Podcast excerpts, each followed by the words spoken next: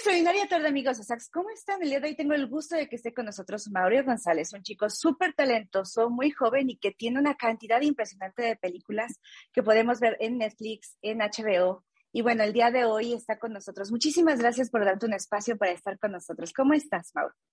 Hola Alejandra, muy bien, muchísimas gracias por este espacio. Un saludo a todos mis amigos de Sax Magazine. Eh, agradezco mucho esta cálida presentación, de verdad, qué bonitas palabras hacia mí y espero disfruten este momento que tendremos de una pequeña charla este, sobre estos proyectos que, he venido realizando. Tú eres de la Ciudad de México. No, yo soy de la ciudad de Guajuapan de León, que es, en el estado de Oaxaca. Ah, ok, perfecto, Oaxaca. Ahora dime, si vamos a Oaxaca, ¿qué podemos comer? Sorpréndenos. Yo no conozco, no tengo el gusto de conocer. Perfecto. De Oaxaca tenemos el mezcal, tenemos eh, las tlayudas, que es lo, tradicional. También tenemos diferentes guisados. De donde yo soy, el guisado más común es el chileajo y el chilate. Uno es a base de puerco y el otro es a base de, pollo. Este, esas dos, también cerca de Guajuapan están las empanadas de amarillo, sobre la costa están las pescadillas, ¿no? Hay, o sea, tenemos siete regiones y una que se dividió en dos, que en total son ocho. Entonces, cada región tiene una infinidad de propuestas gastronómicas. Sí, Oaxaca es conocida por su gastronomía. ¿Cuál es tu favorito? Yo soy, yo soy muy fan de, la tlayuda. La verdad es que es, lo que más me gusta. Eh, sobre todo la de tasajo. El tasajo aquí se conoce como la asesina. Para nosotros es la asesina porque si tú llegas pidiendo, me, me, das un platillo de, por ejemplo, unas enchiladas, ¿no? Unas enchiladas de cecina, te van a dar carne enchilada. Entonces, y que, aquí es la carne enchilada, ¿no? Entonces, siempre te van a decir, ¿de qué quieres? ¿De tasajo o, de cecina? Tasajo sería la cecina que se conoce aquí en la Ciudad de México y creo que en todos los lugares. Y la cecina sería la carne enchilada. Ah, ok, perfecto. Bueno, ya escucharon un buen tip para saber cómo pedirlo ahora que vayamos sí.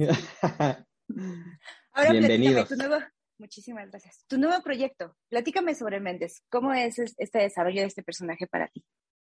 Y Méndez, Méndez llegó hacia a, mí eh, de una manera bien particular y bien curiosa, porque este, tiene que ver con el proyecto del juego de las llaves, es la misma producción, y yo estaba terminando un proyecto antes de una telenovela, eh, cuando me dijeron, tenía yo tres semanas para prepararme para Méndez, Méndez es originario de, los alrededores de Cancún, eh, trabaja en el hotel en donde se va a encontrar a Paolo y César, que son los personajes de Adal Ramones y de Eric Elías, una vez que este, se encuentran, empiezan a generar una complicidad, ya que nuestro personaje César está viviendo la crisis de los 40, ¿no?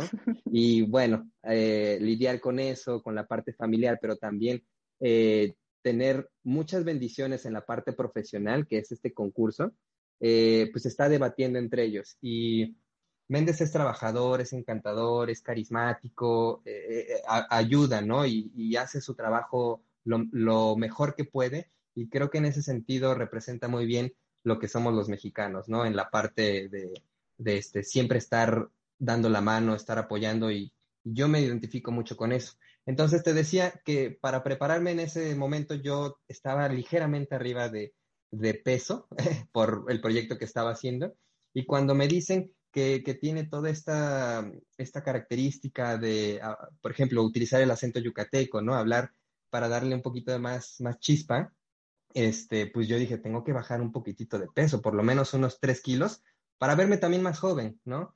Este, y luego aparte de eso, mantenerlo durante las cinco semanas que duró el rodaje allí en Cancún con una gastronomía que también es deliciosa y en el hotel en donde estábamos, por favor, fue, fue, este, fue, fue vivir como, como príncipe y mendigo al mismo tiempo, ¿no? Porque nos tenían tan consentidos en una burbuja COVID y, ¿no? O sea, no podíamos salir, pero teníamos todo al mismo tiempo. Era como, híjole, qué, qué delicioso está, pero tengo que mantenerme, ¿no? O sea, porque si no, al rato empieza el personaje de una manera y termina de otra, ¿no? Hay unos brincos ahí en la continuidad. Eso hubiese estado muy divertido, la verdad. Sí, sí, sí, la verdad, justo, ¿no? Hola, Oye, una historia, em, yo creo que algo de lo que me ha gustado del cine últimamente es que hacen historias un poquito más divertidas y más, em, pues quizá como para pasar un rato de diversión, ¿tú qué tipo de personajes prefieres? Si esta clase de, personajes que son un poquito más divertidos o prefieres irte a los personajes que son más fuertes de carácter? Yo en mi carrera disfruto todos los personajes, ¿no? Y, por ejemplo, yo he venido más de, los dramas, ¿no? De personajes un poquito más, este, a lo mejor violentos, ¿no? La última, una de las últimas series que hice fue Soldados o Zombies, eh, entonces venía como de otro, desde otro lugar pero ahorita la comedia, si me dejas compartirte, yo Por favor. creo que creo que yo estaba viviendo esa etapa eh, que estaba viviendo un poquito este César de la crisis de los 40, yo estoy en mis 33, a lo mejor yo estaba pasando mi crisis de los 33, ¿no? Esta parte de la edad de Jesucristo, ¿no? de, ¿no? Y este, yo estaba mal emocionalmente. Perdón, me ¿Eh? río mucho porque yo tengo 34, entonces acabo de pasar por las 33.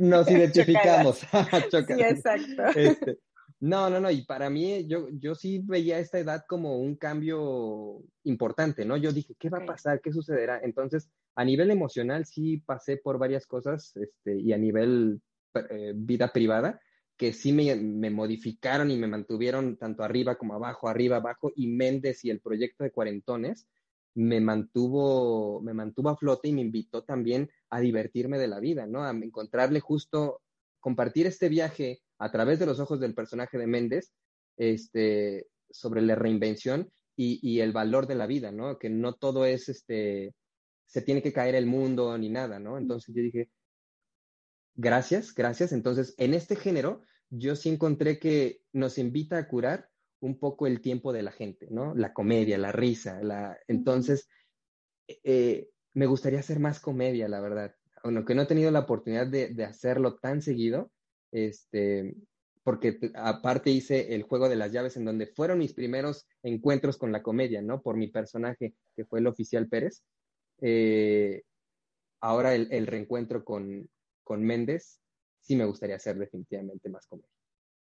Oye, pero bien importante lo que dices, porque yo creo que a veces pensamos que por ser comedia es bobo. Y no, ahorita lo que acabas de decir es bien relevante, esa parte de decir, bueno, sí es comedia, sí es todo, pero podemos encontrar, incluso en este, en este caso, una crisis existencial que a veces lo damos como muy sencillo y, ah, no pasa nada, pues sí, esa crisis de los 40, pero que para la persona implica todo un proceso de destrucción y de, de, identidad y volver a crear su identidad. Entonces creo que y, y, del otro lado también está la parte que nos hacen pasar un rato agradable. Entonces, creo que siempre la función del arte es esa, ¿no crees? La, cohesión entre unas cosas y otras. ¿Tú cómo ves esa labor que hacen ustedes como actores en una función social también, aterrizando tu comentario? Yo, yo creo que desde mi punto de vista estamos en un lugar con muchas bendiciones, ¿no? Porque aparte de que podemos generar eso, para poder generarlo empezamos con nosotros, ¿no? O sea, la reestructuración empieza desde uno mismo, incluso la, vamos a llamarle autoterapia, empieza a partir de nosotros para poder compartirla. Entonces, tener ese lugar de trabajo a nivel personal me parece una bendición que no sé si muchos o pocos tengan, tengan la posibilidad de poder vivir. Y esta parte en la que tú creas los personajes, ¿cómo, dónde inicia tu personaje? ¿Dónde inicia Méndez? ¿Dónde termina Mauro? ¿Cómo haces tú para, para pensarlos? Para, ¿En qué te basas? Por ahí alguna ocasión yo había escuchado que decían algunos actores, yo no quiero tocar personajes que son tan fuertes como asesinos, como psicópatas, porque al final ustedes terminan metiéndose en esa puerta. ¿Cómo es para ti este proceso para crear tus personajes? Y si es algo a lo que tú también le tienes precaución. Yo, yo trato de profundizar siempre en, desde el lado más humano, pero no analizando al exterior, sino al interior. Es decir, ¿qué, qué pasaría si Mauro está en esta situación?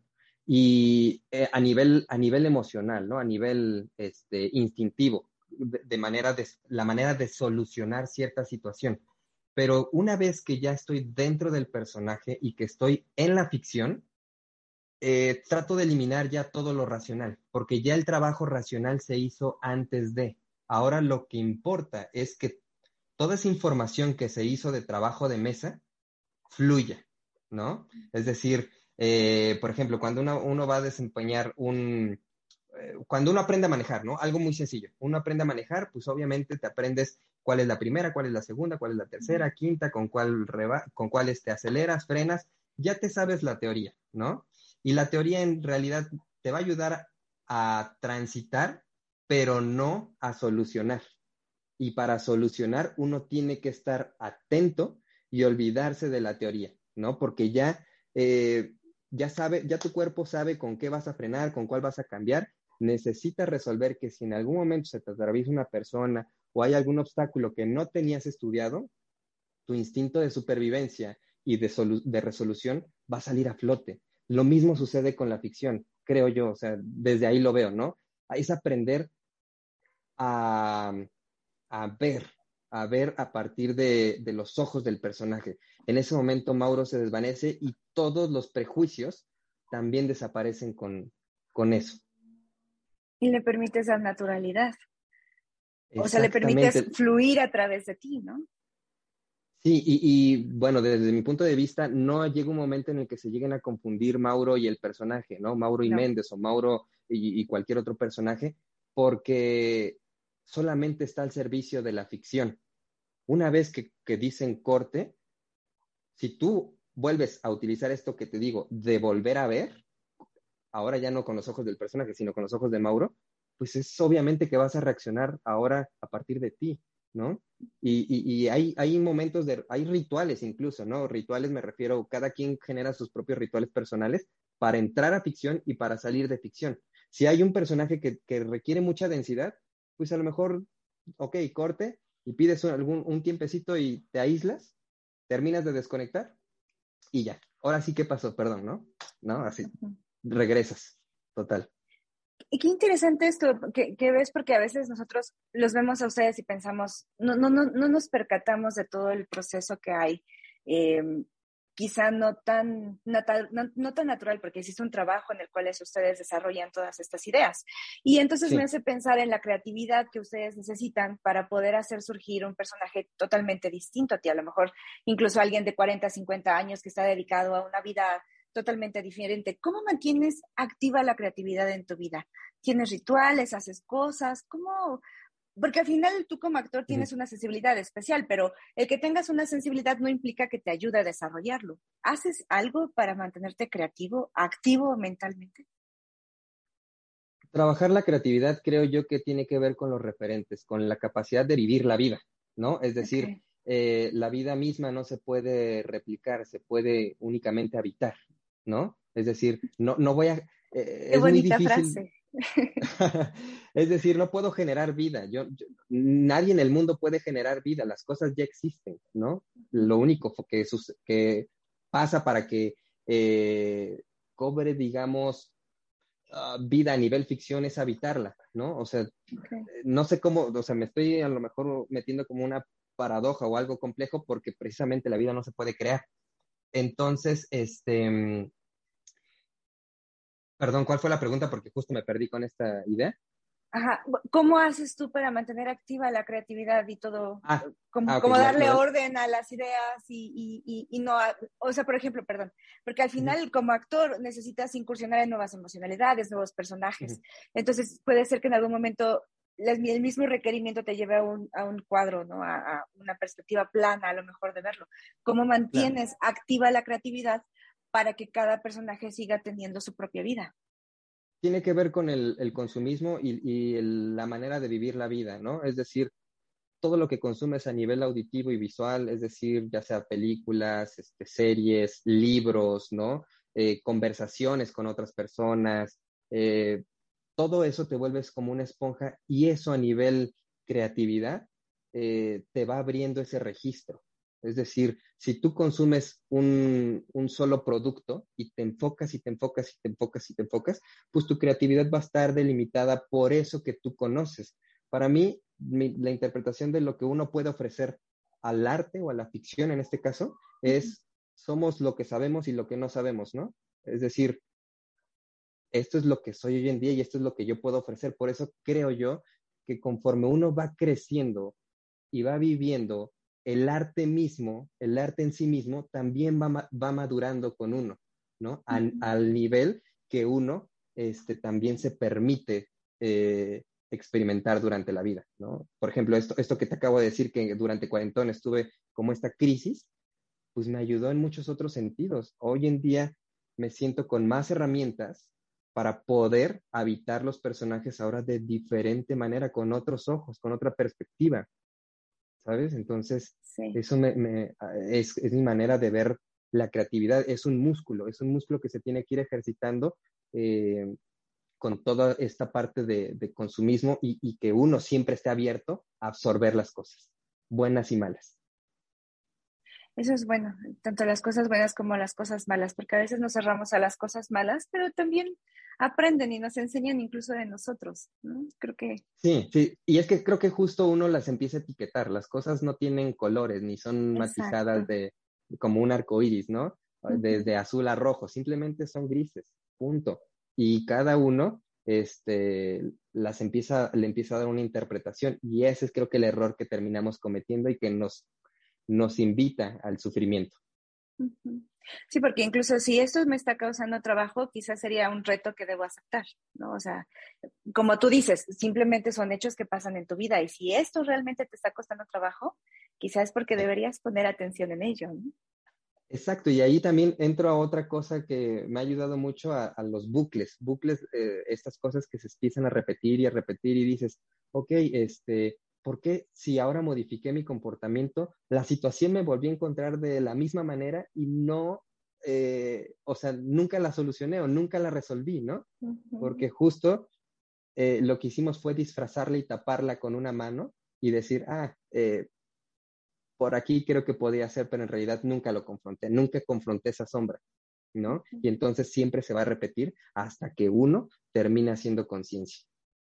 Pues sí, porque eh, es parte de lo que dijiste hace rato, somos lo que somos y lo que no sabemos que somos, entonces mientras no sepas cómo, pues seguiremos actuando de la misma forma, ¿no? Sí, sí, sí. ¿Tienes alguna herramienta para superar estos bucles, como tu, tu crisis que acabas de tener? ¿Te concentras en algo? ¿qué haces? ¿Cómo sobrevive eh, Mauro en el día al día más allá de su trabajo de actuación? Obviamente en sus momentos en los que es humano y tiene todos estos retos. Sí, híjole, la, trato de, día con día hacer un ejercicio de reconocimiento de, autoconciencia y, y, a nivel vivencial, trato de confiar mucho en mi instinto. Creo que eso es lo que a veces pensar y racionalizar tanto las cosas, porque sí las yo, Mauro, sí tiendo mucho a racionalizarlas y me encanta leer y me encanta saber mucho sobre eso, ¿no? Y por ejemplo, esto que te acabo de decir, hay un libro que me recomendaron que se llama El daño que se hereda, que tiene que ver que justo viene de generación en, generación, ¿no? Y, y ok, lo reconozco, pero tampoco me caso. Es decir, para que las cosas no vuelvan a suceder, no tengo que renunciarlas, tengo que abrazarlas, es decir, la sombra, tengo que abrazar la sombra y reconciliarme con ella, porque la luz no puede, la, la sombra no puede existir sin la luz, ¿no? Y, viceversa. Entonces, ambos, ambos son lo que, lo que de alguna manera eh, me definen en este mundo, pero también yo puedo darme la licencia de ir descubriendo más cosas. Entonces, regresando, ahorita que me dijiste lo de, lo de la herramienta, trato a veces de no racionalizar tanto las cosas. Esa sería como mi herramienta y mi proceso, ¿no? De empezar a, disfrutar y recibir las cosas tal cual son, lo que decíamos de los matices. Y qué bonita esa parte del reconocimiento en ti, porque si terminas negando la parte negativa o tu sombra, entonces terminas negando una parte de ti y no puedes volver, exacto, y no puedes crearte a ti como, como núcleo, como un entero, si niegas aquello que en teoría no te gusta. Claro, y no seríamos lo que somos gracias a ello. O sea, pues, por ejemplo, si me hicieras la pregunta de qué cambiarás en tu vida, ¿no? Te diría nada, hoy en día nada, porque gracias a eso soy lo que soy, bien o mal, con tropiezos, he estado aquí donde estoy. Y si yo a lo mejor moviera algo, puede que en mi concepción sea algo bueno, pero definitivamente puedo crear un, un, desastre, ¿no? que sí, ¿no? Entonces, es, eh, por ahí sería. Oye, estuve viendo las películas en las que has participado y, en efecto tu, carrera me parece muy, muy buena, que hoy te lleva a, compartir escenario con gente de mucha reputación en México. ¿Qué se siente? O sea, ahorita que me hablas de, bueno, este es el camino que yo he andado y, eso me lleva a donde estoy hoy. ¿Te sientes a gusto donde estás hoy?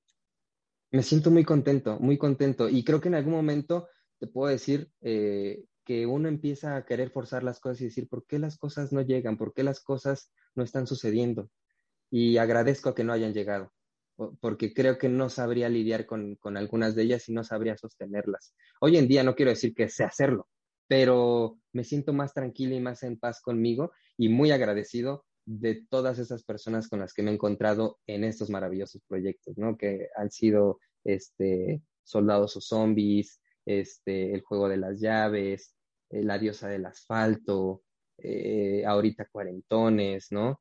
Y son personas a las que yo quiero y admiro mucho hoy en día, ¿no? Y, hemos hecho un, gran trabajo este, partiendo desde ese lugar, ¿no? De, del agradecimiento y de, del gusto de hacer las cosas.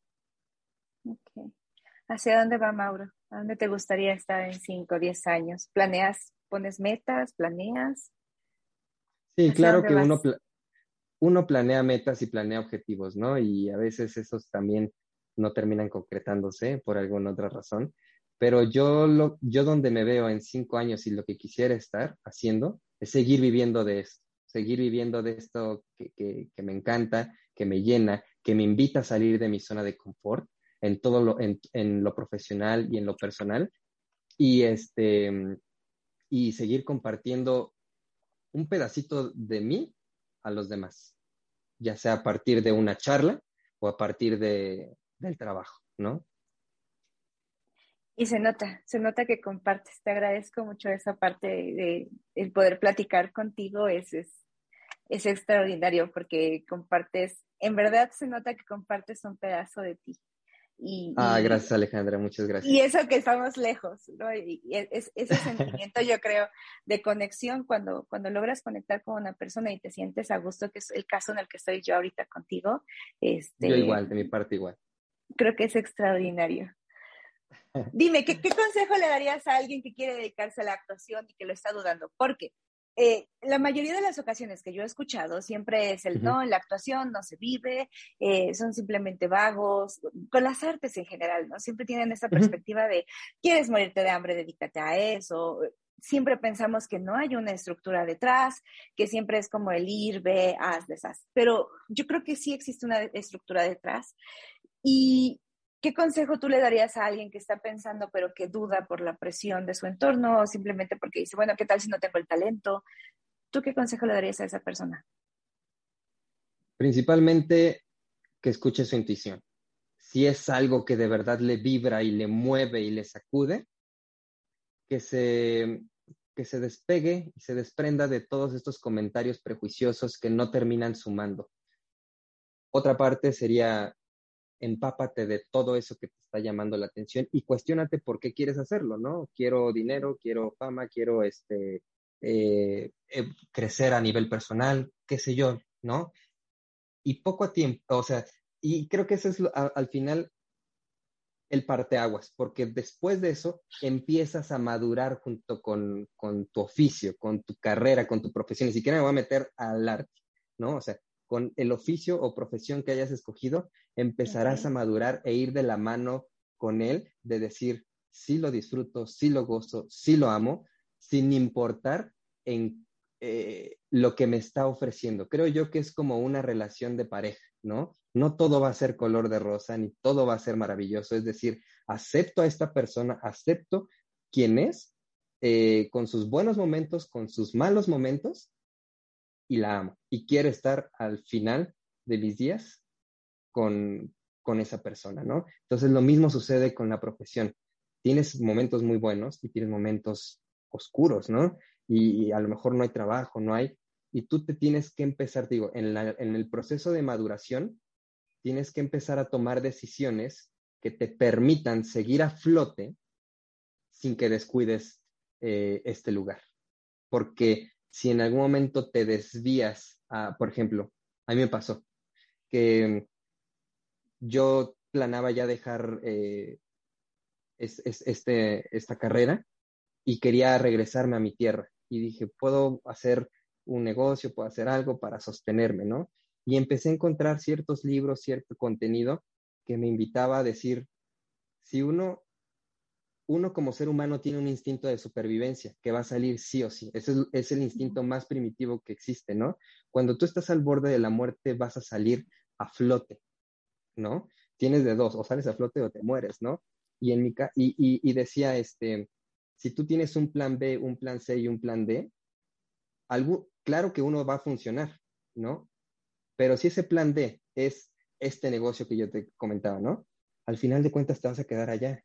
Y lo que tú tanto querías se va a terminar desvaneciendo, porque el otro ya te dio frutos, porque entonces, si toda esa energía que se fue al plan D la puedes concentrar en el plan A, preparándote, formándote y madurando, te va, va a llegar, va a llegar. Y sea agradecido con, con todo este, este proceso, ¿no? Con lo bueno, con lo malo, porque eso te va a dar el carácter para poder mantenerte en este camino. La perseverancia. Sí, sí, sí. sí. Y sobre todo, digo, eh, formarte, formarte en lo profesional con, con este, pues de lo que decidas hacer. Y va de, de, la mano de la valentía. ¿Te consideras un hombre valiente? Yo creo que me considero un hombre cobarde que se, a veces se hace el valiente. Y no, o sea, en el, en el sentido, este, porque soy muy inseguro, soy, soy miedoso también, ¿no? Me da miedo aventarme, pero justo de ahí me agarro para decir, hazlo, hazlo y que venga lo que tenga que venir. Por eso digo, eh, soy más, a veces más cobarde que valiente, ¿no? En ese sentido, pero eh, puedo decir que, me, que sería como, soy irresponsable, ¿no? y ¿no? Y no mido las consecuencias. Pero a veces también está bien, porque si no llegamos al punto que decías hace rato, donde pensamos todo 30 veces y cuando te das cuenta debiste saltar hace, hace 20 razonamientos. Entonces creo que también a veces es bueno esa parte. E, e, exactamente, y también nunca hay un momento perfecto. No existe el momento perfecto para hacer las cosas. Jamás, jamás, jamás. Ni para casarte, ni para hacer una familia, ni para entrar al trabajo que quieres, ni para nada, nada. No existe el momento perfecto. Sí, exacto. Es una utopía. Siendo una persona ansiosa y miedosa, como dices, ¿cómo, cómo le haces para para sortear cuando en un casting te dicen, no, ¿sabes qué? Este, o bueno, te marcamos. ¿Cómo vives? ¿Te da ansiedad? ¿No te da ansiedad? ¿Procesas? ¿Lo dejas ir? ¿Cómo haces este proceso de...? Porque creo que tu profesión es un rechazo continuo muchas veces. ¿Cómo vives esta parte al ser una persona insegura? Pues yo creo que con el tiempo se te va haciendo como una especie de callo o cicatriz que te vuelve un poquito como Ah, insensible en ese sentido, ¿no? Como alguien de roble, como que empiezas a generar una, una coraza de protección, ¿no? Porque justo todo el tiempo estás tan vulnerable del rechazo, el no, y, empiezan ahí los prejuicios de, es que no soy a lo mejor lo suficientemente alto, o no soy lo suficientemente talentoso, o esto no es lo mío, ¿no? Este, qué sé yo, mil y un prejuicios que pueden, que pueden surgir, y este, y mucho tiempo lo viví. Hoy en día te digo, he aprendido a abrazar las decisiones, ¿no? A veces digo, pues yo di lo que, lo que en ese momento tenía mi máximo para dar. O sea, me quedé con eso y si no me escogieron o no me quedé, pues no fue, o sea, voy a mejorar algunas otras cosas. Sí, no, no cae en mí, pero sí también hago un ejercicio de, ok, puedo reconocer que a lo mejor me falta trabajar este, este aspecto o hay que atender este otro y empiezo a jalar cables y siempre estoy probando, probando, probando, probando, probando, arriesgando en ese sentido, ¿no? Me gusta mucho este, experimentar y digo, pues si te gustó o no te gustó, ni modo, ¿no? O sea, eh, eh, necesito saber qué, este, necesito vivirlo y ya después diré, ah, sí, fue fatal, ¿no? Fue lo peor. Y creo que a todos los actores nos ha pasado, ¿no? O sea, he, visto entrevistas, por ejemplo, una de las más recientes del actor que hizo, eh, bueno, cuando estaban haciendo El Señor de los Anillos, El Hobbit, creo que fue de, no me acuerdo si fue una, eh, una entrevista con Benedict, el que hace a, Doctor Strange, Benedict Cumberbatch, eh, que decía que, este, que cuando llegó a hacer el casting, le dijeron que iba a ser al Hobbit y entonces hizo un casting así, así como tipo caricatura, como si fuera, hola, ya soy Hobbit, no sé qué, la, la, la, ¿no? Y dice, fue el, el, peor casting, fue de, gracias, luego te llamamos, y dice, pero pues fue lo que yo entendí, fue lo que a mí se me ocurrió y hoy en día lo volteo a ver y digo, ¿qué, qué, qué, qué, qué fue eso, no? Entonces lo mismo me, me, pasa en el proceso y ya uno empieza a disfrutarlo, uno empieza a, a, a gozarlo que volvemos a lo mismo, ¿no? Es el disfrutar del proceso. Sí, sí, sí, sí. ¿Cómo te describirías? ¿Quién es Mauro cuando está en casa descansando, cuando está con gente que se siente muy cómodo? Ay, esa es una pregunta que siempre me he hecho y me da miedo a veces contestarla, porque cuando uno responde quién es, empieza el momento de la autodelimitación, de esto es lo que es Mauro y no hay otra cosa más que, ¿no? Es como una concepción de, de, cuadrarnos, pero fuiste muy concreta al decir quién es Mauro en casa, quién es Mauro en su espacio personal, ¿no? Es alguien que, que le gusta disfrutar los momentos de soledad, los momentos en compañía, le encanta eh, consentirse eh, en el sentido de disfrutar cada tiempo, ¿no? Por ejemplo, ver algo que me llama la atención en Internet, eh, dedicarle un tiempo, prepararme algo en especial o, a lo mejor decir, este, quiero leer un ratito y me acuesto un ratito. Ese es, ese es Mauro, ¿no? Y que si en algún momento alguien me llama porque necesita platicar o, o ser escuchado, ¿no? A veces, oye, ¿tienes tiempo? Claro, sí, llámame, no pasa nada.